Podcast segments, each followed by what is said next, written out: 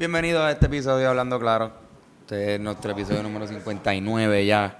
Eh, y es especial porque vamos a tener esta tarde con nosotros a Álvaro Díaz. No sé si saben quién es, pero un artista muy amigo de nosotros ya. Y la conversación estuvo cabrona porque hablamos, hicimos como un resumen entero de su carrera y de lo que él está tramando ahora. Eso y muchos anuncios que hicimos también de cositas que, que vienen por ahí. Cosas random, cosas que no importan. Pero a ti que tú escuchas hablando claro, estás acostumbrado a esas mierdas que hablamos, pues sabes a lo que nos referimos. Pues hay mucho de eso. ¡Eh, tú! ¡Gordo! ¿Estás harto de escuchar eso? Guasabara Fitness, el mejor gimnasio, más que un gimnasio, un estilo de vida. Ve a guasabarafitness.com, te inscribes y podrías tener hasta tres, tres eh, visitas gratis. Y si te gusta, tacho, te va a gustar, confía que te vas a jugar con el estilo de vida de Guasabara Fitness y vas a querer seguir. Malcon Cuadra tiene el estilo de ejercicio personalizado especial para que tú rebajes y dejes de ser un maldito gordo de mierda. No olviden, Yo- me lo toca aplicar yo, pero bueno. gordos, no importa si estás gordo flaco en esta parte. Vayan a PR Ticket y consigan su- las últimas taquillas que quedan del show. No se queden fuera. Sí. El Christmas Special de los Rivera Destino. Yeah, baby. Teatro Ambasador. Este viernes. En la cancha bajo techo de Cagua. En la cancha bajo techo del Teatro Ambasador en Santurce. Disfruten. Disfruten este episodio.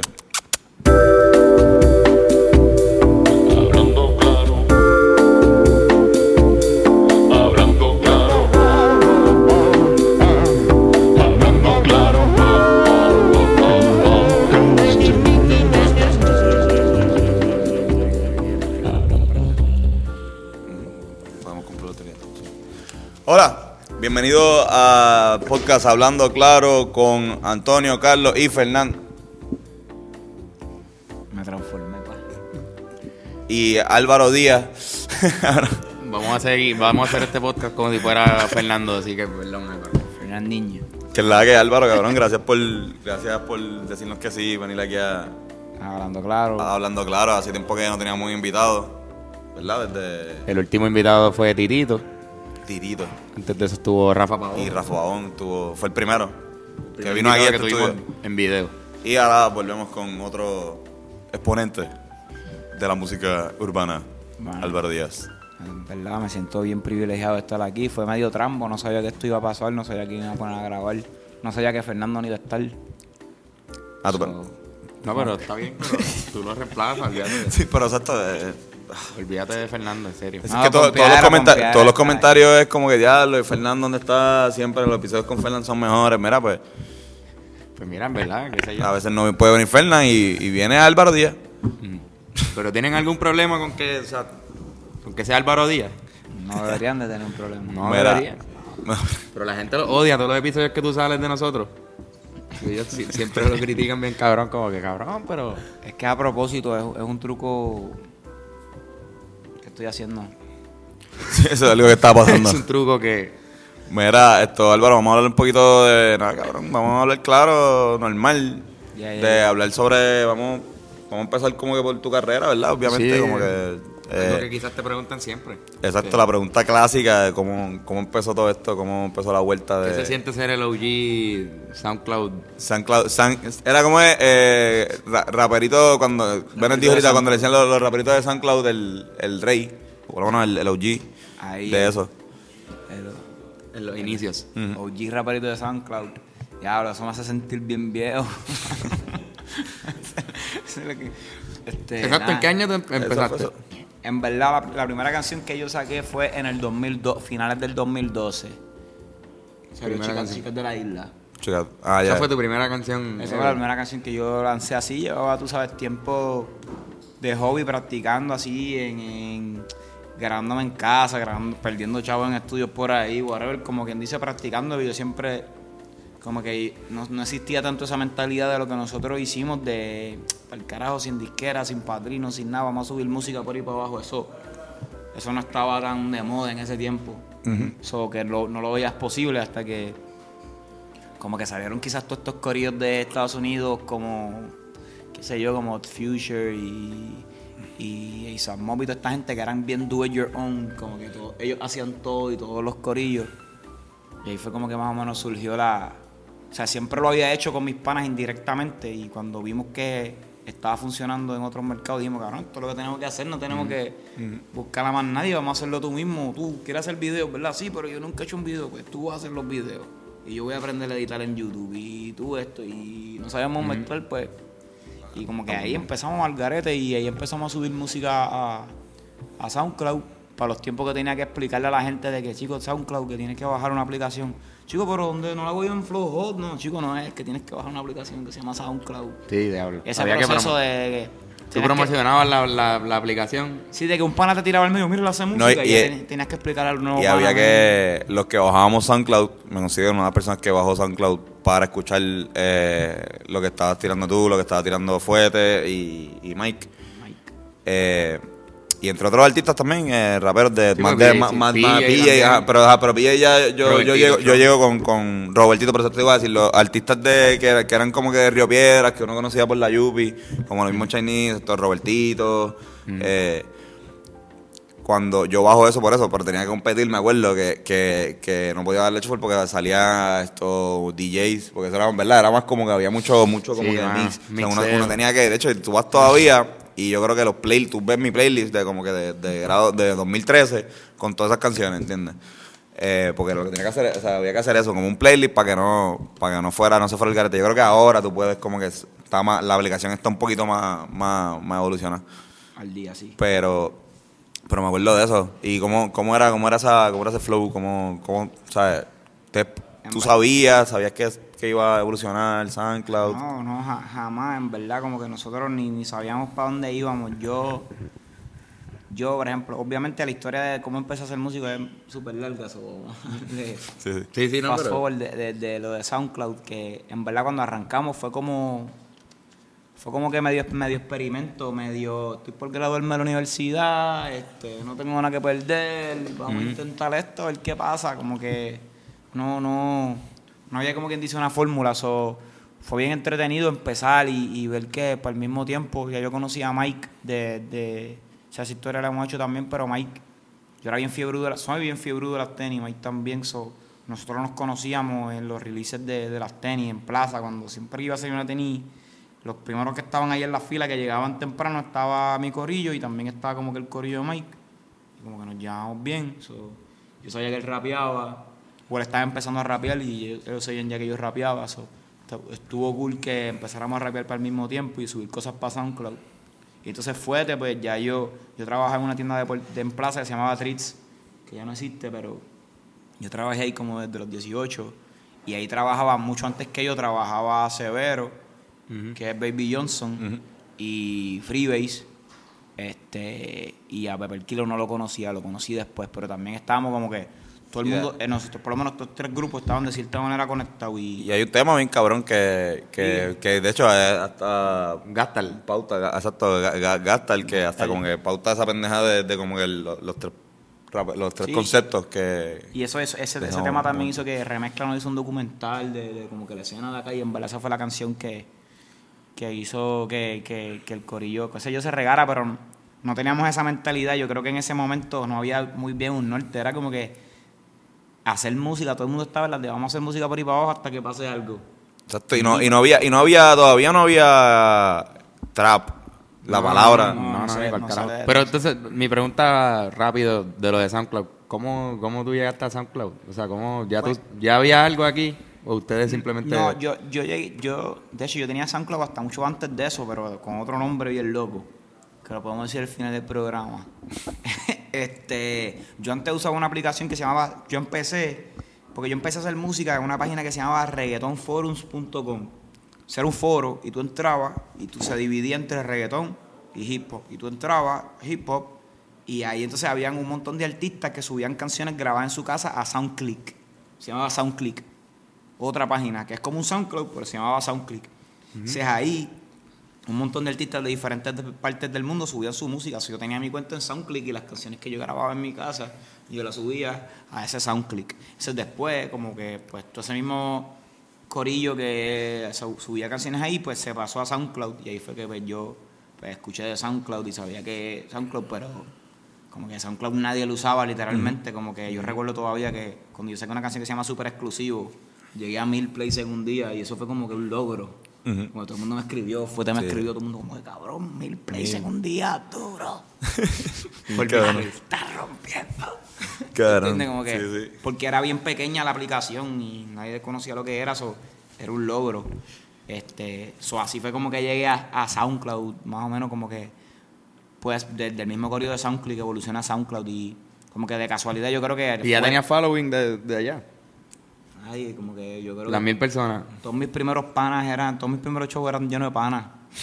¿Cuál fue, O sea, cuál fue, cuál fue el digan- primer show que tenía ya esto súper exclusivo y chicas de la isla ya como que... Mira, el, pri- el primer show que nosotros hicimos, super exclusivo no estaba afuera, pero super exclusivo lo estrenamos ahí. Ese video se regó por ahí. Fue este Humberto, el de Cisne. Shout out Humberto. Hizo un party que se llama Joe Rad. Que después terminamos haciendo como tres versiones de Joe Rad y hicieron un, un- que yo canté gratis en la respuesta con banda y con todo. Y a veces Después yo ahora veo chamaquitos que es como que no, ya tenía chicas de la isla y un par de cosas y como que los chamaquitos no, si no me dan ni un peso yo no voy. Es como que, bro, hay que hacerlo, tienes que... Sí, sí, sí. So, siempre me acuerdo de, de ese party.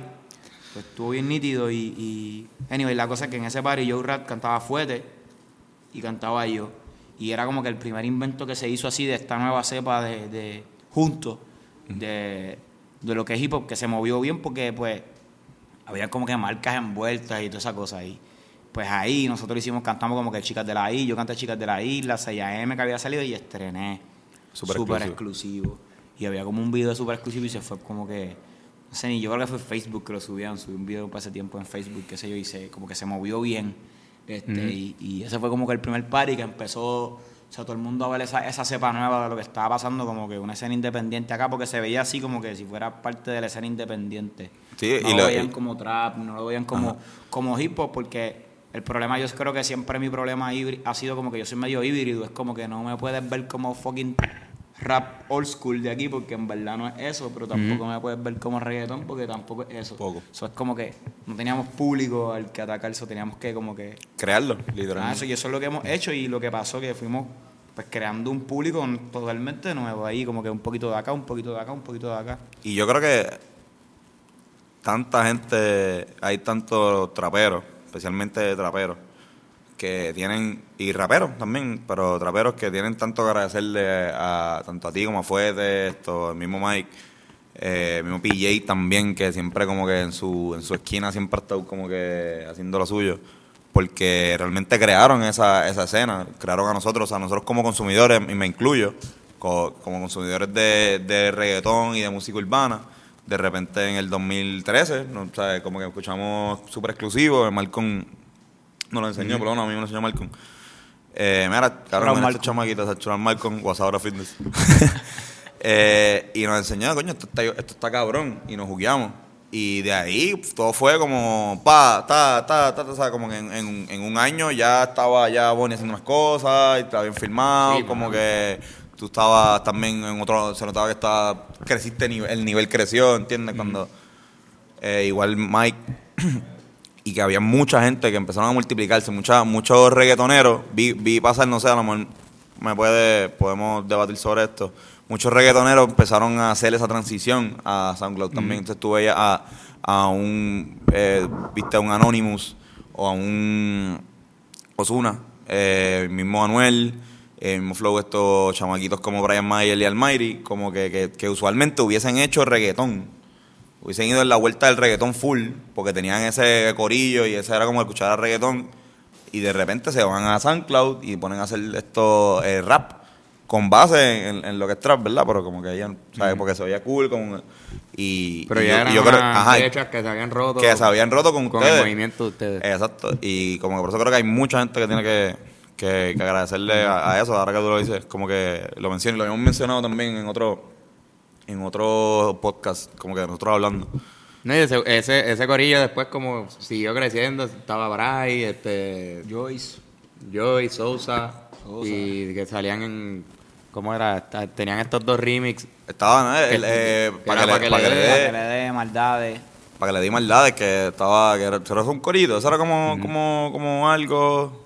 Este, bueno, más bien nosotros estábamos, la, estábamos hasta la ciudad. No, no, sí, no, aparte, pero nada, en realidad todos, todos nos conocíamos, pero yo creo que, y hasta el día de hoy, todos siempre nos hemos visto, aunque a veces uno, o sea, nos llevamos todos bien, pero yo sí creo que se divide un poco entre los que salieron como que haciendo trap del género y como que los de SoundCloud. Yo creo que ese corillo de SoundCloud de Liano, Rao, Rafa, eh, yo, este, Joyce, Bray, como que podemos ser pana o no pana, o estar hablando o no estar hablando, pero de cierta manera nos sentimos como que del mismo, Del mismo como que venimos del mismo lado y, Sí, sí. y otra gente pues viene como que de otro lado. Y no es como que hay guerra de los dos lados, pero sentimos que venimos como que del mismo lado. Por eso es que ahora que toda la gente que viene de ese lado, que están sonando bien cabrón, como Raúl, Liano, pues todo el mundo se siente como que bien pompeado. Como que- Sí, sí. y de hecho, como que, por ejemplo, no- nosotros, es verdad, nosotros sin duda, nosotros inspiramos a, a to- a toda esa gente, a muchos de ellos, y muchos de ellos lo admiten, unos en cámara y unos lo admiten detrás de las cámaras, Exacto. tú sabes, pero también lo que ellos han hecho, ellos, nosotros quizás lo ayudamos a, a tener la visión de hacerlo a su manera, pero también las cosas que ellos han hecho nos han ayudado ahora, que quizás las cosas que nosotros hacíamos no las entendían, porque a mí me pasa como que muchas de las cosas que, que yo hacía antes la gente no las entendía, pero las entienden ahora. Y, y la gente las está entendiendo ahora, como que literalmente hay gente que ahora, pero las cosas que escuchan es Álvaro 2015 o 2014, pero no las escuchaban en el 2015, 2014, 2000, como que la gente cuando me escribe como que, no, vuelve a hacer este tipo de canciones, como que chicos, ¿tú, tú- ¿quién tú eras? De los, de los 100 personas que me daban like por foto o de las 20 personas que estaban en el show, tú no estabas ahí, como que eso es de ahora. Sí, sí. Como que, pero yo lo entiendo, entiendo, entiendo que es como que es un, un proceso como que de entendimiento, lo mucho como la que- ropa también, qué sé yo, como que... Sí, exacto. O sea, iba a mencionar, eh, la, la ropa era algo que cuando tú saliste, eh, ahí no Mike, no, Mike era ca- caco, pero esto, es verdad, eh, Sprite, las cosas como son. Esto, tú eras más, eras más flow, a pesar de que las tenis siempre ha estado, y, la, y lo de las tenis es como que algo también, algo de, bien, bien de, de ese, del género urbano. Pero como que la forma de vestirte y de, de los peinados, lo que estábamos hablando antes de empezar el podcast, cabrón, de- de- de- del flow de los peinados, como que eso es algo que antes no se veía, como que tú veías que había una constante entre los cacos. Eran más, cabrón, seguían como que las reglas de recorte de los cacos eran... ese Exacto. recorte que tiene Andrés, pero... Tú lo puedes ver, tú lo puedes ver bien en, tú lo puedes ver bien en Farruko. Tú ves Fa- Farruko es como un camaleón de flows. O sea, y Farruko ha tenido paso de tener el, el mohawk, esto flow, esto eh, Bayamón, con la pollinita. a ahora mismo parece un monje esto Rastafarian. ¿Verdad? Algo así, que tiene como una... Bendito cabroncito. Digo, bien. y la barba también. Por eso. Creo que él, en un momento él dijo, ya, ya no puedo rebajar. O, o no quiero no quiero fajarme, voy a tripearme yo mismo, como que se ha puesto bien. Ah, o sea, se viste feo a propósito ese cabrón.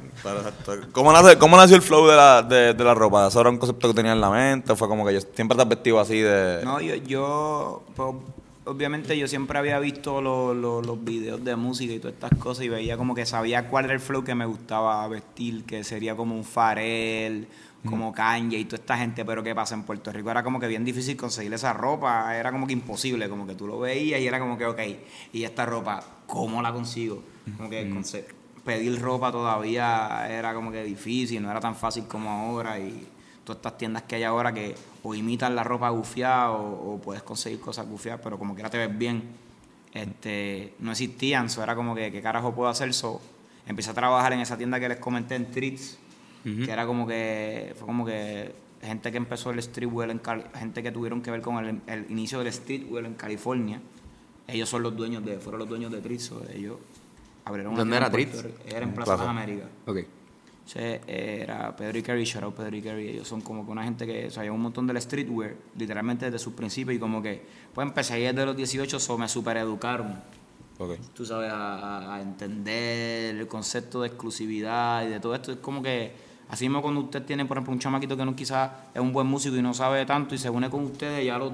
Ustedes que estos son unos, unos, unos músicos de tres pares de cojones, se une con ustedes tres años y ya tú sabes que va a estar bien desarrollado. Pues más o menos algo así, pero con ropa. Eso que ya para a los tres años de estar trabajando algo así, pues ya pues mi mentalidad y todas Sí, las cosas que aprendí. Eso cuando llegué a la música, ya sabía eh, algo que, que- que quería implementar, pero no era, no era un personaje, era como que así mismo como salía vestido en el video, me veías comiendo acá o me veías allá, que para ese tiempo pasaba que tú veías un artista bien así calado y después lo veías en chancleta allí en Escorial y... Y rompe la y no- ilusión. y- y no Como, es- y vuelvo a menciono. y no es que hay problema con eso, con chancleta ni nada de eso. Vuelvo a mencionar a. Farruko. Cuando se le quedó el carro esto sin gasolina porque no quería pararse en una gasolinera porque estaba en chancleta metedeo. Estaba en metedeo, pero en un No Mustang. ¿te bien acuerdas de eso? cabrón. O sea, que no, Sí, no- se le quedó el carro sin gasolina y no era por chavo ni nada, era que no quería bajarse en un puesto Porque estaba en porque chancleta. estaba en chancleta, entonces terminó teniendo que bajarse en medio de la avenida. Yo siempre tengo miedo de eso. Si yo salgo en calzoncillo un día en el carro porque pienso que no me voy a bajar, yo sé que se me van a explotar las gomas. Y de día. Y va a estar bien caliente la brega. Porque me imagino que saliste en un servicarro, ¿verdad? A depositar al banco o algo así. Y voy a tener que llamar a un Uber Exacto. que Ahora, me traiga Al- una, una goma. Al- Al- Álvaro, tú eras, tú eras, como en cuestión de, de inspiración, tú eras caco, ¿verdad? Como que te gustaba el reggaetón, o sea, ¿qué, qué música te escuchas? ¿Qué, qué música escuchaba Es que el era- pequeño Álvaro? Yo creo que yo, era- yo era como una mezcla, este, porque yo, yo estudié en Santa Mónica, en Santurce. Eso es allí en Bahía hay tres talleres, en la, la 16 y media, en la 15 hizo. Yo, yo estudié allí, todos mis panas son de, de esa área, o sea, como que el reggaetón y el y la calle Flow, pues obviamente era todo el mundo que estaba alrededor mío, eso era algo que, que, que me gustaba y pues los primeros jangueos en Laser y en Jaras, para cuando esos sitios estaban, que era caliente, calentón, pero eso estaba, eso era, era como que es la cultura de nosotros, loco, eso es como que inevitable, pero yo cuando chamaquito yo era bien fan de, de esta era, obviamente también siempre he escuchado un montón de hip hop, Sí. como que como que la clara, yo siempre había escuchado un montón de hip hop, pero cuando yo escuché como que The Chronic de Dr. Dre, que fue quizá un poquito tarde, y cuando salió el primer álbum de, obviamente Eminem lo escuchaba todo el mundo, no importa lo que escuchara, porque salían en TV en todos lados, pero cuando salió 50, como que eh, Get Rich or Die Trying, como que 2003, Ok, ahí fue que yo me volví como que súper hip hop. Un hip hop Pero- head. Sí, pero hip hop, de ese tipo de hip hop, como que eso, y después salió Kanye y el otro año yo era como que el más fan, yo siempre he sido el más fan de Kanye y desde, bueno, desde Kids y Ghost. Kids y Ghost. Carlos, Este, Carlos es un buen fanático. A mí me gusta mucho Cañita. yo soy bien fan de, yo soy bien fan de Kanye y, y bien fan de 50, que 50 es un bu- lo que es un bully ahora. 50 Cent, sí. este- Un problemático. Este, pero ¿Verdad? Tuvo líos con, con Floyd Mayweather y todo. ¿Qué pasó? Exacto, Ah, ya, sí. Ya no son panas. Yo creo que ya... Sí, yo nunca, yo nunca entiendo en- ese, ese viaje, en verdad, pero... Porque a veces parece que son panas, pero cuando pelearon, peleó con McGregor, le estaba hablando mierda a McGregor y defendiendo a Floyd, pero ahora no sé. Sea, Problemas de gente rica. Yo sé, Estaremos resolviendo ese problema en el en próximo, el próximo episodio. episodio, sí. Pero 50 Cent. escuchaba eso cuando, cuando, pero cuando era chamaquito, como que era bien MTV Flow, Blink 182. Como que el primer póster que yo tenía en mi casa de un músico y eso era como que de Blink 182. Como que la primera vez que yo empecé en la música Flow, yo era, yo estaba en una banda. ¿Sí? Me votaron de una banda. Porque esa historia está bien gufia, va a ser esa historia. Cabrón, Dale, habla, por favor. Y déjame bajar tu micrófono para que se escuche más. Ahí. Porque quiero que esta historia... Este, pues, esta es mi historia de Álvaro el Rockero. La, idea Vamos a, que... mirar, vamos a mirar la pantalla mientras cuenta la Sí, historia. ya hemos contado la historia de Carlos el rapero. Ahora vamos a escuchar la de Álvaro Díaz, el rockero. Ok, pues la historia de Álvaro Díaz el Rockero es que pues, yo era bien fan de Blink-182. Para esos tiempos estaba que sí, Limp Bizkit, este, estaba Linkin Park, estaba Son 41, pero Blink-182 eran los míos. O sea, yo era Mark o Tom o Travis, cualquiera que cuando jugábamos así como imaginario, cualquiera de los tres que tú quisieras que yo fuera, yo era. A Yo era ese. A mí me gustaba ser Mark. Yo pues yo quería ser Mark. Que- y, por- sabe. y, y Mark es el que tiene que ver con este cuento porque ¿qué pasa? Cuando los chamaquitos empiezan a hacer música, tocan batería o guitarra. Nadie toca bajo, nadie toca bajo. Nadie cuando chamaquito toca bajo, todo el mundo toca... Nadie quiere ser bajista. Todos los bajistas empezaron tocando guitarra. Ajá, so, entonces, en, en mi escuela, en la escuela que estaba para ese tiempo, que me votaron después, en Guaynabo, Belén. María, qué problemático. Este, Belén. En Belén. Después me votaron y me mandaron para Santurce para allá, pero eso fue una bendición. Pero anyway, la cosa fue que estaba ahí y había unos panas míos que tenían una banda. Se llamaba Sour, la banda. Howard. Y tocaban, pero ellos tocaban como que Deftones y Metallica y cosas que yo no escuchaba para ese tiempo y aprendí por ellos, pero última hora era una fucking banda. Yo quería estar en una banda, ¿entiendes? So, ¿qué pasa? Yo le empecé a meter las cabras a este corillo que yo tenía un bajo y que yo tocaba bajo. Pero en verdad, cabrón, yo no tenía bajo y yo no sabía tocar bajo. Pero como hacía falta un bajista en la banda y eran mis panas, yo dije, esta es mi oportunidad. Yo voy a aprender. Y ponle que estamos en septiembre, eso yo empecé a decirle a todo el mundo que yo tenía un bajo en septiembre. Y todos los fines de semana me inventaba una excusa que le iba a traer hasta que llegó diciembre y le pedí a Santa Claus un bajo. Diablo, cabrón. Eso llegué en enero, encontré el bajo. el bajo por fin me lo dieron. Pero ¿qué pasa? Mis papás, yo soy de país divorciado y tú sabes, no sé si, si saben de esa vaina de país divorciado, pero siempre los países Yo- divorciados es una, sí. es una guerra. De, De que tu regalo. mamá, no que tu papá, eso me regalaron el bajo sin amplificador. So, entonces, en el que te lo compre tu mamá, que te lo compre tu papá, que las clases te las pague tu mamá, que te las pague tu papá. Ah, que después tu, tu papá te las paga, pero yo te tengo que llevar todos los días. entre ese vaina, nunca pude coger clases y nunca tuve amplificador para practicar. el bajo nada más. Entonces me metí en una página que me acuerdo que se llamaba mxtabs.com, que no sé si existe todavía, pero tú podías eh, buscar la canción que tú quisieras y como que aprendías a tocarla y como que un pana me enseñó a leer tabs. No sabía qué carajo era el tempo ni nada de eso, pero sabía leer tabs un poquito. So, me puse a practicar un montón de canciones de Blink-182, cabrón, para que cuando llegara mi tiempo con la banda, tú sabes lucir. Cabrón, y todavía me acuerdo llegar ahí súper cagado como que para el ensayo, y eran como que dos de mi escuela, y había otro que era como que dos años mayor, que era como que la bestia del grupo, y yo como que ya, lo cabrón, y recuerdo que me dijeron, tócate algo ahí, y hice como que, ¡bam! Cabrón, y me quedé frisado, y yo llameando, y me decían como que, pero tócate ahora, la nota es esta. Y yo como que, carajo, una nota, cabrón. como que, ¿Qué una ¿qué carajo yo estoy haciendo aquí, cabrón? Y como que... Después de eso como que volví a ensayar un día y después, cabrón, como que nunca me volvieron a te decir volvieron. nada, cabrón. Y después tuvieron un, un, un, un talent show, cabrón, y tuvieron otro bajista y todo, cabrón, en la Qué, escuela, qué cabrón. mierda. ¿Y dónde están esos tipos ahora en la ¿Dónde música? están esos tipos ¿Dónde ahora? están ahora? En ningún Ah, lugar. en ningún lugar. Cabrones. Están- Mira, ¿sabes qué? Estoy buscando guitarrista, ¿sabes qué? Estoy buscando baterista, ¿sabes qué, cabrón? No quiero trabajar. no quiero a ninguno. Y todo el mundo está invitado a la audición, menos ustedes. Oye, cabrones, principalmente el que era dos años mayor que tú. Tremendo mamabicho. Tiene cara de que era un mamabicho. Es que cuando, cuando, cuando añadiste la historia, como que yo fue como que este es un huele bicho, este es el cabrón, un este, este es el tipo que es mayor, que está buscando chamaquitos, porque más nadie de su edad quiere tener una banda con él porque es un pescabicho. Y lo único que los convenció, pudo convencer a los amigos del hermano menor, y entonces pues le rompió el sueño a un futuro Pero bajista. todo esto que yo estoy haciendo es por ustedes. Si no fuera por ustedes, yo no estuviese inspirado a hacer música. Como que Ay, mis principios de la música el, fue... el micrófono te, te hizo una... Tú, tú estás viendo, Sí, yo tú no te tienes que poner tú. Eso vale la frito. Cabrón, Nada, pero- nada, nada. Saludos pues, saludos para esa gente. Espero que están teniendo una banda de covers. Ahora sí, ahora, ahora son, ahora son Pirulo y la tribu. De Channels.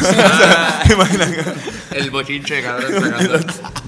Este, No, era vacilón. No, pero saludos, cabrón. Ahora, ahora tocan en Handlebar todos los martes por 20 pesos. Ay, Antonio cabrón. también estuvo en una banda, cabrón, antes que lo Rivera. Sí. La banda de la orquesta. De la, Ah, de la ah, yo estuve en la, sí, de la yo- escuela. Yo tocaba en la banda, en la banda concierto de la escuela de la UHS. Ya. Sí, sí, no, no. tocaba flauta Yo tocaba flau- traversa. Flauta transversal. Tre- tremendo flautista, de verdad. Qué duro, qué duro. Sí, Eso está sí. cabrón. Yo, Me- cuando- yo, me yo pero- tengo pensado en algún momento retirarme y hacer una banda. Como que es algo que me gusta realmente. Quiero hacer Pero- una fucking banda. No sé de qué, pero quiero hacer una banda. Pero nunca has pensado una, eh, eh, nunca has pensado en la idea de meterle o tú, o tú le has metido esto banda a, a como o sea, al concepto de, de Alvarito. Sí, sí, sí, cuando nosotros hemos, hemos hecho como que par de, par de, cuando hago shows en vivo, como que bastante con, con bandas grandes, igual tenemos par de videitos en YouTube, así como que esto que, que, que graban la banda entera y uno sale rapeando con músicos chéveres, este, no puedo viajar con un montón de músicos porque los budgets que nos dan, ya tú sabes. No. Sí, sí. Viajo con, pero mi show es con batería, como que tengo un baterista y hacemos como unos arreglos bien chéveres y como que yo iba y tiene ese, ese evento en vivo y cuando tenemos la oportunidad o un show grande, pues añadimos un, un tecladista para que tire los synths, podemos añadir un guitarrista, bajo. como que- Duro.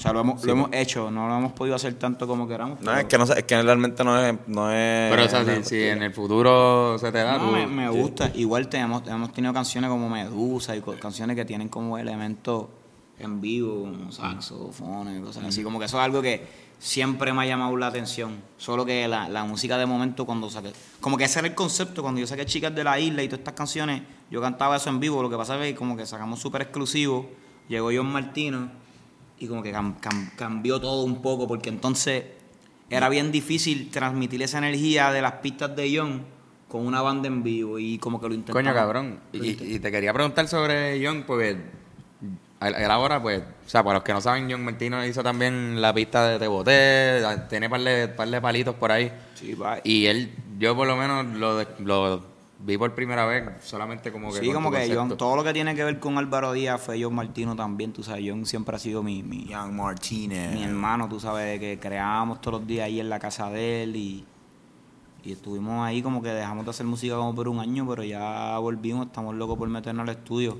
¿Entiendes? Como que John no es, no es mi, mi compañero de trabajo, es como que mi hermano, literal, como que empezamos esto juntos. Yo estoy bien orgulloso de que se le dé la vuelta con fucking Tebote, quien fucking diría que cabrón el productor de súper exclusivo y todas estas canciones súper pesadas, cabrón. Iba a tener un fucking hit mundial haciendo Sí, un sí. fucking dancer, cabrón. No, y si, y si, y si Jack Martino está viendo esto, de parte también de Rivera Destino, gracias por la canción, de verdad. Del Te Te boté, Boté. de verdad. Estuvo.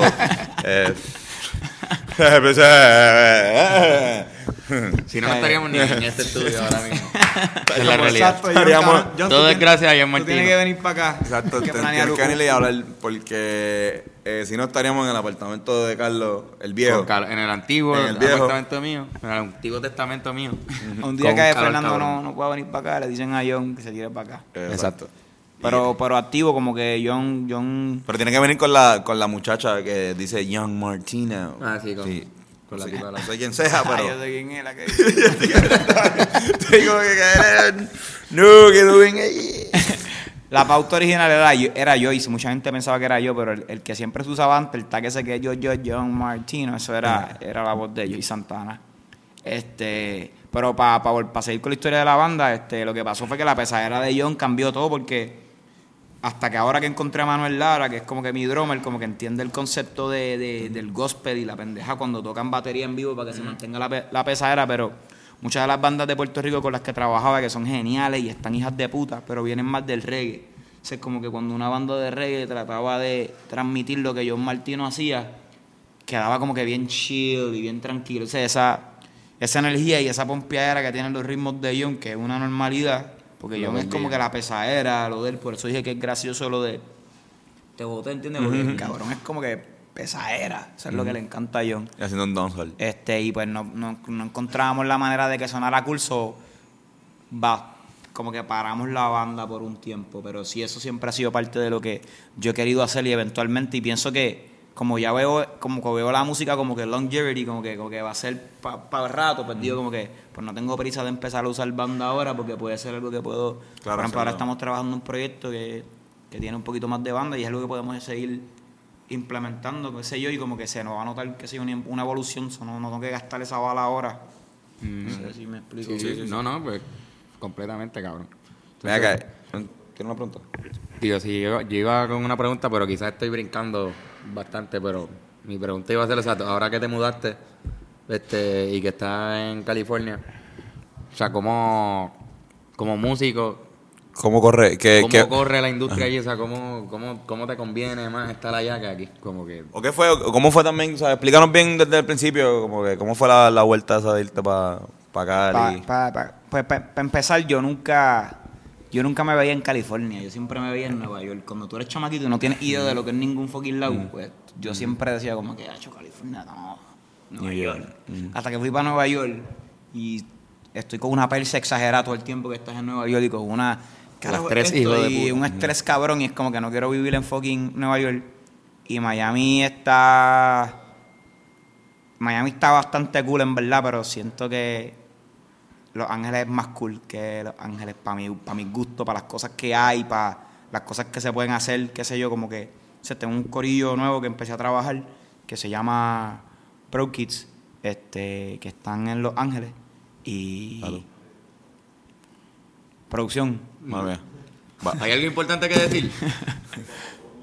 Se cortó, la- tienes que volverlo a poner. Mete mano. Dale. Zumba.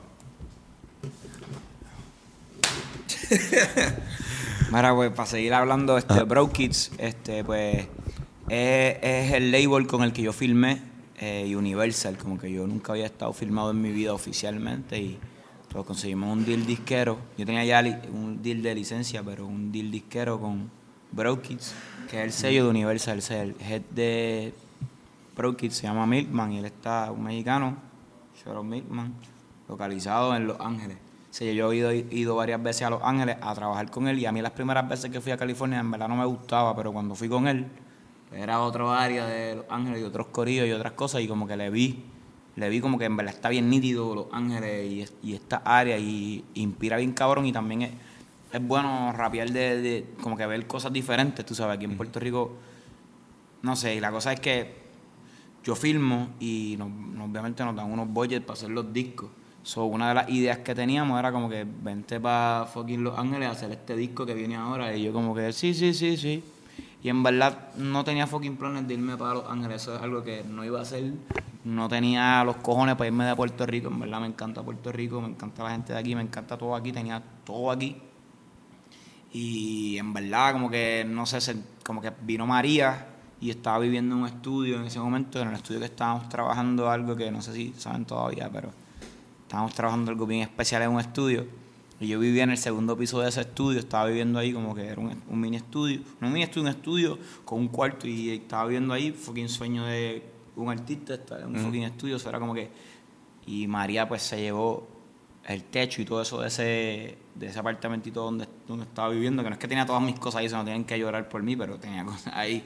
Este, y fue fuerte, bueno, me quedé sin fucking casa y uno sin casa, sin comunicaciones, como que qué hago, y ahí surgió la idea en esos 10, 15 días que yo estuve post María, es como que cabrón, vamos a sacar un fucking apartamento acá, cabrón, te vienes para acá, te mudaste para Los Ángeles, y es como que en ese momento, como estaban las cosas, como, como estos tus planes, porque cuando pasa María, todo el mundo tenía la madre de los planes y María nos, lo- nos los cagó todos. Sí. Pues como que cabrón, ¿y qué Sí. voy a hacer con esto ahora? ¿Qué voy a hacer con esto? ¿Qué voy a hacer con esto? So, se convirtió como que en la mejor alternativa en, en ese momento. Y pues, me mudé para Los Ángeles. ¿Y qué tal? ¿Cómo se cómo hacía el flow? Pues eh, fue, fue un. O sea, está cabrón, Los Ángeles está cabrón. No hay industria latina.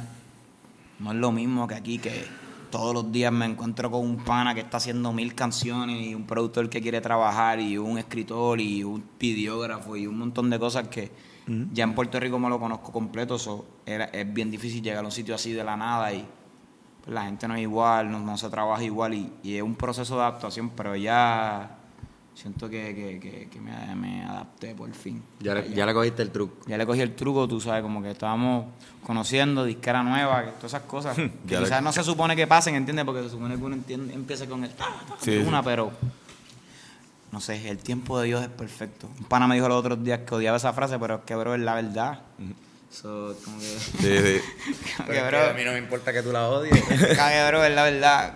Si es real. Es, la, es la realidad y entonces ahora pues estamos bien como que... Como que estoy en Los Ángeles, pero también estoy en Puerto Rico, como que... No, no, exacto. Y, El igual. viaje es que estoy seis meses allá, seis meses acá, dividiendo el año, como que... ¿Cómo fue la.? Porque. O sea, había- habías tirado. Eh, que, en verdad, Carlos y yo somos súper fanáticos, verdad. no, lo- para que la gente lo sepa. Tú lo sabes, ya te lo dijimos. Pero para que ustedes lo sepan. Pues salió mala, estaba bien, que, que estaba bien cabrona. Pero recientemente, como que estos dos palos ahí, como que dos puñitos.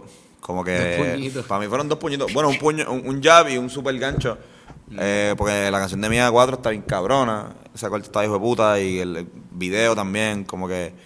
Que oye, eso es algo también bien que, que tú empezaste y después empezó un La montón de gente. de- la, la estética de- del, VHS.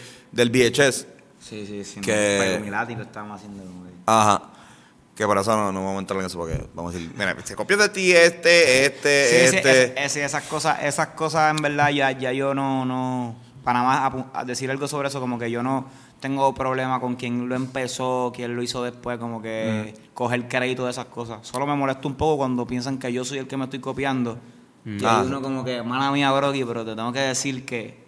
Pero si no, a mí no me importa real de... de- yo nunca ando diciendo yo empecé Ah, el trap, yo empecé SoundCloud, yo empecé eh, la estética, yo, yo, yo nunca asumo eso, eso. Yo solo dice la gente, yo nunca como que llego diciendo, sí, pues mira, yo fui el que empecé esto y esto. Así que no. No, y como, como dice, como dice, como dice esto un amigo de nosotros, Oski Morales, eh, great minds Think alike. Think alike. Think. Saludito a Oski. Un saludito a Oski Morales.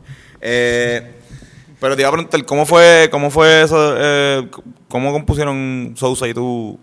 Ok, porque Sousa me dijo su versión, pero quiero saber la, la- la tuya. ¿Cómo Bueno, fue ese? Yo lo que te sé es que la versión que te haya dicho Sosa no debes de creer la versión que Sosa te está diciendo. Este, pero la canción, mira, la canción de Él no es un tipo confiable. Sosa no es un tipo confiable. Este con el pelo azul. Está- estábamos los dos ebrios, así que tampoco...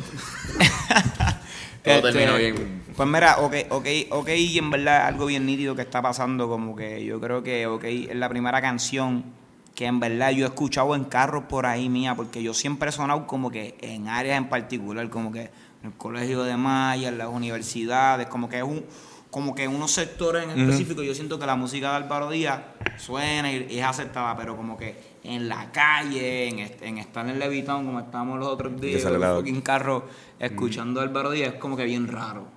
Pero ok, son esa canción. So ok salió por la canción de Mía. Me explico. Como que la canción, como que bre- mi disquera, lloraba mi disquera, no voy a hablar bien de mi disquera ni nada, pero trabajar con una disquera, siendo un artista independiente, especialmente una disquera en la que no eres prioridad, es difícil. O sea, no es tan fácil como un Álvaro Díaz que hacía los fucking jueves, que empezábamos a sacar la canción hoy, empezábamos a trabajar, el beat se hace, se mezcla miércoles, se saca jueves y ya. Es un proceso para un artista que viene de eso, de, de sacar lo que siente en el momento, es un poco más difícil. Como que Mala, cuando ustedes la escucharon, tenía dos años de estar hecha y asiento de atrás, que recientemente salió, tiene un año, casi dos años hecha, y esta producción para confirmarlo. Este, sea, y es un Producción poco, lo confirma. Es un poco, es un poco difícil, tú sabes, tener que competir con una industria dos años adelantado, bro. Como que entonces, en lo que estaba tratando de descifrar eso que está pasando, nace la canción de Mía. Que es una canción que es como que lo siento, lo voy a hacer y la voy a sacar por mi cuenta. No me importa lo que diga cualquier persona, es un freestyle. Y por eso no la tienen en Exacto. Spotify. Y ni por eso no está en Spotify. Más bien no está en Spotify porque tiene el sampleo de Caliucci. Y aunque conocimos a Caliucci, y super cool, shout out Caliucci, we love you. Este, y están pasando cosas bien nítidas que pronto sabrán. Pero, este, Más cosas que no se pueden decir todavía. este, pues por, por ese sampleo es que no está realmente, aunque lo podríamos tratar de clirear. Este, pues por eso no está. So, esa canción tuvo una súper buena reacción que nadie, nadie se fucking esperaba. Un montón de artistas de la, un montón de artistas la tiraron, Rapetón le dio love. La gente, y especialmente, que es lo más importante para mí, los fanáticos de Álvaro Díaz, o sea, la gente que sigue a Álvaro Díaz, les gustó. Sí. Que eso a veces es lo más. Como que yo como artista, a veces eso es lo más que me fucking importa. Que la gente que pelea por mí, que la gente que me apoya, que la gente que lleva tiempo diciéndole a un montón de gente que no sabe quién carajo yo soy, quién es Álvaro Díaz, la gente que cuando mencionan otro artista siempre meten a Álvaro Díaz en la conversación. Esas son la gente que a mí me importa, prior- la prioridad mía, hacer contento. Yo siento que la canción de mía logró eso. So, a base de esa canción, yo dije, cuando la canción llegue a 500 mil views, en verdad dije 250 mil. Cuando llegue a 250 mil views, vamos a, voy a hacer un freestyle y lo voy a regalar para ustedes. O sea, la cosa es que me envolví entre un viaje, un show y el otro y llegó a 500 mil. O iba a llegar a 500 mil, es como que pues dale cabrones, cuando llegue a 500 mil, les regalo un freestyle. Llegó a 500 mil, estoy con Sosa en la casa, Sosa está cocinando, tenemos un aire de estos que se conecta, puesto ahí la perrita de... Yo subí una foto a la cuenta de la ciudad de cómo hicimos esta canción, de- del seteo. En corto, una silla de playa rota, sentado y qué sé yo, el mic en la sala de Sosa literal. Y empezamos a hacer lo que sería el un freestyle para los 500 mil views. Y yo le dije, Sosa, pues vamos a hacerla juntos. La gente le tripea cuando hacemos las canciones juntos. Habíamos hecho ya una canción para Sosa, esa canción era para mí, pues vamos a hacer una canción. Y Sosa, Sosa es el más duro encontrando pistas por internet, encontrando literal tú. Todos los artistas que no tengan pistas, mano, le tiren a Sosa, pero yo le tiro a Sosa cuando no tengo pistas, como que mira, Sosa, envíame. Siempre tiene un montón de ritmos cabrones. La cosa es que se pone el, pone el ritmo de OK y yo empiezo a joder con el OK, OK, OK, qué sé yo. Como que quería hacer algo que tuviese que ver con OK. Y freestyleando con Sosa, tirándonos mil estupideces, salió el mm, OK. Porque es algo que yo, siem- yo siempre hago, como que yo soy alguien que siempre cuando mis panas decían algo, yo hacía el mm. Eso es algo como que viene como que de Homero, yo creo que de Homero Simpson, Flow. Sí. Y yo creo que ese día yo estaba viendo como que yo hacer De, de, no, viene de March. March es cuando, pasa- cuando me hace algo, me hace. Eh, Es verdad. Entonces, el OK, yo, yo creo que ese día yo estaba viendo una, como que una. Fucking empezó en YouTube una, una compilación de donkeos, de don contest. Entonces había un animador que cada vez que había un fucking un donkeo cabrón, como que, ok, ok, ok. Y se me quedó el fucking. Se me Se quedó, quedó el pegado. fucking ok en la mente. Y ese día, Fuck. de momento, la cosa se Continuamos, puso romántica. Continuamos, continuamos, Sí, sí, continuamos. sí. Y Entonces, Sosa. Producción hoy está cabrón, mano. Hoy de verdad que se ha lucido producción. Siempre que traemos invitados, oye. Ah, Ahí está. Ya, Y regresamos. volvimos. Pues entonces, Que la producción está buena hoy. Ok.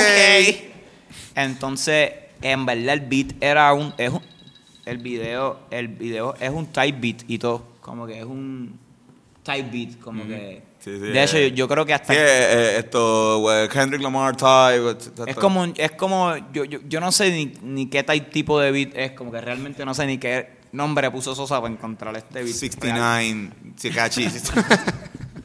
Realmente no sé, pero yo sé, yo lo que supe en ese momento es que tenía la estética del beat de Puerto Rico, porque el problema también, yo entiendo que de mi música es que los beats como que no va con los beats que está usando todo el mundo. So, Es como que caigo fuera de esa pista de Hot Wheels o mi carrito no, no puede correr ahí. No sé si me entiendo, porque Sí, sí. con- pero esta de OK lo tenía.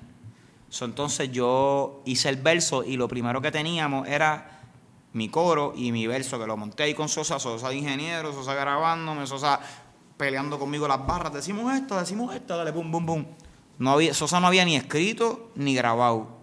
Y el otro día está en el baño sentado y subí un video a Instagram haciendo "Hmm, ok con la canción.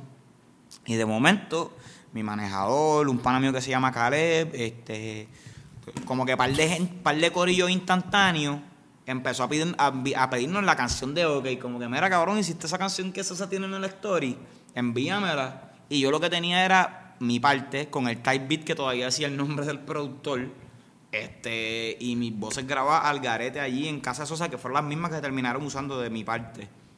Este, sin mezclar y sin Quedó, nada. quedó cabrón. Entonces todo el mundo de mis panas empezaron a subir la canción y como ahora tú le puedes dar fucking repost, pues yo le empecé a dar y ese, por alguna razón a todo el mundo le empezó a explotar la mente el coro de la canción y todo el mundo empezó a pedirla, a pedirla, a pedirla, mira y esa canción está afuera y y eso o sea, yo empezamos a tener una reacción de la gente porque nosotros somos artistas como que especialmente yo, bro, yo no le doy casi promo a las cosas antes de que salgan, lo aviso y ya, pero como que esta fue la primera canción que en verdad no teníamos ni terminada, ni planes, ni nada. Y le empezamos a dar promoción. Y en verdad fucking funciona. So, todos los artistas deberían de hacer esto. Y lo voy a hacer con todos mis fucking temas. Pero para seguir la historia, la cosa es que la gente nos estaba pidiendo una canción que no estaba ni fucking completa. O sea, no había ni, ni escrito el fucking verso de él. No sabíamos qué íbamos a hacer con la pista. Ya con la pista estábamos jodidos. Porque todo el mundo ya había escuchado la pista. Y no queríamos como que cambiar la pista y que después la gente dijera, diablo, pero hubieses dejado la pista original. Eso dijimos para el carajo, era un freestyle, no sabíamos que iba a tener esta fucking reacción. Compramos el beat este, por fucking YouTube y le hicimos dos o tres cambios tontos. Y ese fue el beat que usamos. O sea, ese beat es de fucking YouTube. Eso es como una historia más o menos como el de Panda. No sé si la canción, ¿sabías la historia? Que la canción esa de Panda. Eh, no, no, no, no, no. Sí, sí. Esa, esa canción eh, también es un fucking type beat. Es un type beat, no es ni una, can- no es una fucking pista que hizo alguien. so, no hay que tener miedo para tener type beat. Claro. La cosa es que, qué sé yo, cabrón, se fue viral. Después terminamos de escribir el verso de Sosa. Después escribí un video ahí, como que una idea que yo, tenía una idea para un video de otro tema y como que la adapté a este el video de OK. Y como que produjimos el video y todo, como que, qué sé yo, dos, dos semanas. Como que nosotros tiramos el video un domingo y el tema salía jueves. Así como que fue una loquera, cabrón. Como que Y lo editaron ahí a la Sí, a las millas, cabrón, sin dormir y, y lo sacamos. Y como que ya el tema tenía un super hype porque la habíamos cantado en vivo y la gente la seguía pidiendo y de momento la gente empezó a bajar el audio de los stories y empezaban a hacer sus propios stories con el mm, ok y nosotros ¿quién carajo este cabrón en México con la canción? Cabrón, nos piratearon el tema, cabrón, este tipo me hackeó. Y no, cabrón, después nos decían que fue que bajaron el story y usaban el audio para hacer el video. Eso es como que yo nunca había tenido esa reacción de un tema mío en mi vida. Como que esta es la primera vez que me pasaba eso. Eso también algo que ayudó un montón fue el video, como que la gente tenía una, una aceptación cabrón al video y la gente ya le gustaba es el, que el video tema. está bien lindo. cabrón. El video está cabrón. súper brutal. So, shout out Mandy que dirigió conmigo este video. Yo, como que todas las nenas que tuvieron, que nos ayudaron bien Sí. cabrón, todo. Sí, todas, todas, las en, nenas. en verdad son bellas. Las modelos y las de la producción también, ¿sabes? Todo, todo el mundo, todo el mundo que Exacto. bregó con ese video. Fucking Rodo, cabrón, donde quiera que esté Rodolfo, cabrón, te quiero, cabrón. No, sí, bello también. Es bello. Este, so, eso fue lo que pasó con OK y estamos teniendo una reacción súper cabrona con ese tema. También lo sacamos, lo sacamos por nuestra cuenta. Este, estamos trabajando en remix ahí bien cabrón, pero Qué duro. Sí, no, no se puede, No no, sabemos- no cositas que no, se sabemos, pueden no hablar. sabemos qué pase, pero si se da lo que se está pensando, en verdad va a ser una normalidad. Porque el tema es algo bien. que cualquier, cualquier fucking persona lo puede escuchar y se puede vacilar el tema, porque es un tema. Yo creo que volví hasta la esencia. como que por. No es que me fui de la esencia, pero tiene hasta la esencia de Alvarito, porque mi primera canción es como que Chicas de la Isla, como un fucking vacilón de cierta manera. Yo siento que lo bufeos de OK es que no es tan seria, es como una, un vacilón. vacilón. Sí. Es un chiste, pero bien hecho. So, Dave Chappelle, este, este, pero es, es- ese viaje. El maestro, el maestro. Este episodio se lo queremos dedicar a a Dave, Chappelle. Chappelle. La mera verga. El caballote. ¿Cuál es tu skit favorito de Dave Chappelle? Eh, a mí me encanta el de cuando están arrebatados, el, el de el white, white friend, el de porque tú siempre tienes que tener un amigo blanco, porque si te paran Ah. los guardias, él es el que Ah. tiene que hablar con los guardias. Y pues había un skit que era que, que él estaba, el, el pana blanco estaba guiando y él estaba fumando al lado y, y le decía como que él, como decía, "Acho, voy a, voy a correr, voy a correr con el, con el de al lado, estaba una luz roja. Y cuando el de Chappelle dice que cuando se puso verde, él empezó a correr hacia el garete y el de al lado ni sabía que iba como que él. Que iban a competir, era que él Ajá. estaba demasiado. Exacto, pero el, ese es el mío, menos el tuyo yo sé que. ¿De chistes tú dices o, de, o del Chapel Show? Ah, bueno, ese es el chiste, ese- este es un chiste, este es de, del Esos stand son chistes de stand Exacto. Porque eso es lo, lo más que nosotros consumimos de Chapel. es el stand Si es de skit, si es de skit, es el, el draft de la raza. Full. El draft de la raza, el, el racial draft. El, el racial el draft. de James Brown está bien hijo de puta también. El de Playa Haters Ball. Este, el, en verdad yo soy bien fanático de los skits de- del stand-up. Para mí el, fa- el, el- el favorito es cuando el tipo de que asalta masturbando. Ah. Ah, sí. El, eso está cabrón en, el- en San Francisco. The gayest city on earth. Que le dice, le cayó en la cara, no, no me pasó Él nada, dice, pero le You el hitting día". my elbows. eso está cabrón. Pero duro. Todo va dedicado a Dave. Shout out. El que no sepa quién es Dave Chappelle, bro. Mira, pero eso está cool porque podemos. Eh, estamos en la, nosotros siempre en la parte final de- Ah, de la- sí. del episodio hacemos recomendaciones. Digo, antes que nada, si tienes algo que, que quiera... No quiero mucho, tengo mucho. Si tienes a alguien que quieras mucho, que quieras decirle... No, o sea, si quieres promocionar algo, cabrón, que tengas por ahí ya que puedas promocionar. No, yo creo que. Si no, pues... Lo a la lista de, no, no, de las cosas que... Pero viene algo, Navidad. eh, va a regalarle en Navidad. Como que puedes decir eso. O sea, como que no que le va a regalar, pero sí hay un regalo. Sí, como navideño. que yo, yo una vez estaba haciendo un live y como hablando mierda en el live dije, ¿saben qué? Voy a hacer un EP de Navidad. Y como que vamos a hacer un EP de Navidad y todos los chamaquitos, yeah, yeah. Y el otro día como que lo dije en los stories, todo el mundo se pompió. Puse a la gente a votar como que, cabrón, ¿quieren un EP de Navidad? Sí. ¿Quieren que sea navideño? No. ¿Quieren que tenga concepto? No. ¿Quiere que sea, Pues- que sea Navidad? Sí. Eso es como que so, ahí empecé a hacer un proyecto que terminó evolucionando por otra cosa y ahora va a ser otra cosa, pero tengo un montón de temas que voy a regalar en diciembre. Quiero hacer algo con los muchachos para regalarlo también en diciembre y hacer como un playlist navideño con un montón de vainas. Pero estoy trabajando en, ya terminé mi disco, primer disco con la disquera que se llama Día Antes. Este, debe estar por salir en fucking enero o fucking febrero. Si no sale, por favor, escribanle Universal y cáguense en la madre. Este, este, si primero, primero porque gracias a ellos esto, los puertorriqueños no podemos ver eh, el La ganador, serie. la serie El Ganador. Eh, porque es, es- es Telemundo y Telemundo le pertenece a Universal. Universal. Eh, producción, no, es Telemundo. eh, Esto, por favor, producción, infórmese un poco. Eh, pero nada, exacto. Así que no se caen en la madre Universal, pero igual esto, pidarle que, Que saque ese saque, saque el disco y el ganador por Netflix para Puerto Rico. Full. Porque si no, lo vamos a bajar por Flowhot. Y exacto, y en el próximo, el próximo podcast vamos a darle Sousa. Uno, Sousa. Que Sosa está molesto. Sousa, ya, ¿saben que estamos hablando de él? Este, vamos a darle una explicación de lo que es VPN para que puedan cambiar su server y puedan ver el ganador. Sí. Eso es poquito. Eso en el próximo episodio. Exacto. Que vamos a resolver ese asunto. Mira, pero excepto que alguna recomendación. eh, ¿Tú nos reco- nos recomendaste una película? Ah, Sí, que yo creo que. Tira, tira esa recomendación. Dársela a todo el mundo. Estábamos viendo, está buena, pero por favor no la vean comiendo.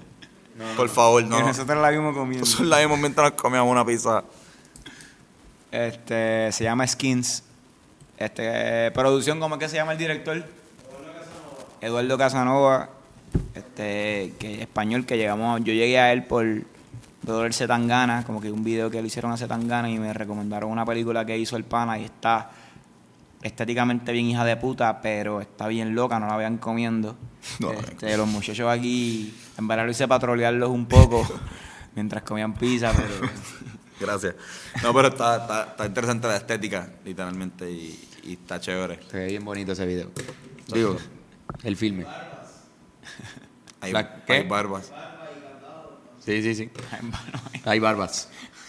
Mano, Hay una barba bien interesante. Sí, sí, veanla, veanla. eh, estaba cool. Ya que no pueden ver esto, el ganador por Netflix, pues esa sí la pueden ver. Yo en verdad voy a recomendar que le den like a, al- que vayan al canal de Álvaro y le den like a las chicas de la isla la primera. Todo el mundo empieza a comentar ahí y le digan que vuelva a hacer música así Exacto. a todos ustedes. Yo, exacto, eh, y que hagan el remix de super exclusivo, por favor. Está buena esas recomendaciones. esa recomendación está Sí, hija de ¿verdad? puta. No, no, pero yo quiero recomendarle esto a todo el mundo a no ser como yo y no ser tan juzgador a la hora de ver un concepto, un arte que es diferente. Eh, no, sea, muchas veces, yo sé que ha pasado con- contigo mucho, vi muchas personas pasar contigo y eh, que como que criticaban al principio y después como que están, están mamando con el concepto.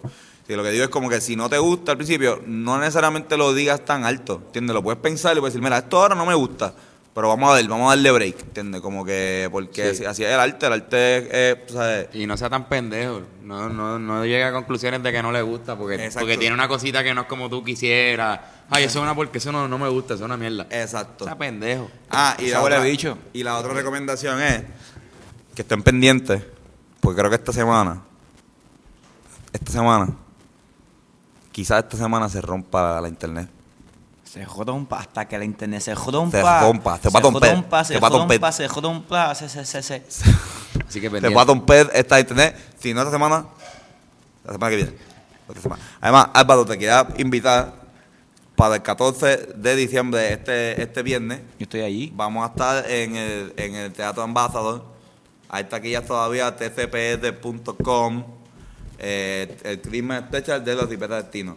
Así que están invitados eh, para ir, nos damos un par de medallitas y las pasamos súper bien. Esa es la recomendación del yo no voy a podcast. guiar. Exacto, porque no, no se va a ir. Esa es la recomendación de este podcast. Vayan al Christmas Special de los Rivera Destino, no la van a pasar Esa mal. es, la, esa es la fucking recomendación que teníamos que fucking decir desde el fucking principio. Pero está bien, pero al final fue consenso. Y todavía hay taquillas, ticketcenter.com. No se lo pierdan, odios cabrones. Duro. ¿Dónde podemos encontrarte, Álvaro? Además de aquí, ahora Pueden mismo. encontrarme el viernes en el evento de los muchachos.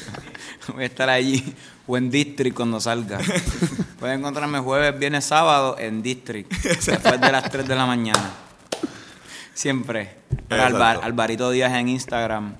Este, Twitter también lo uso. Facebook tengo, pero no lo uso mucho. Yo Álvaro Díaz en YouTube. Yo Álvaro Díaz en YouTube e Instagram es lo importante. Tú me sigues ahí, después me sigues en la otra. Y si no, pues en el party de los muchachos o en District. Exacto. Anto- eh, Antonio C. Sánchez por Instagram o Facebook. Y a mí me pueden conseguir como Carlos Figan en todas las redes sociales. Exactamente, hablando claro podcast por todos lados donde quieras escucharlo. Eh, les recomiendo a las personas que nos están escuchando por audio que vayan eh, a YouTube y vean eh, la entrevista porque en verdad eh, tengo una camisa Sí, bastante cool. Quiero que la estas vean. son lindas con cojones, en verdad. Miren mi polo. Miren la polo de Carlos, parece la bandera de Bayamón. Al revés. Literalmente creo que es así. Vamos a buscarlo ahorita. Bueno, gracias por verlo, Álvaro. Gracias por venir. verdad. Cabrones, gracias. Hablando claro, gracias. Duro. Gracias, familia, cabrón. Yo espero pegarme ahora, cabrón. Después de esta Después Mira, a de ese ver. Rafa, Rafa Pavón vino aquí y después ha salido como en cinco remix. Cabrón, Rafa es el artista que más canciones tiene pegado ahora. Ahora, ahora mismo sí, Rafa está cabrón, mano. Debería llamarse hablando- Rafa hablando Pavón, claro. Rafa Pavón 94. Saludito, Rafa. Ya. Besitos. Rafa.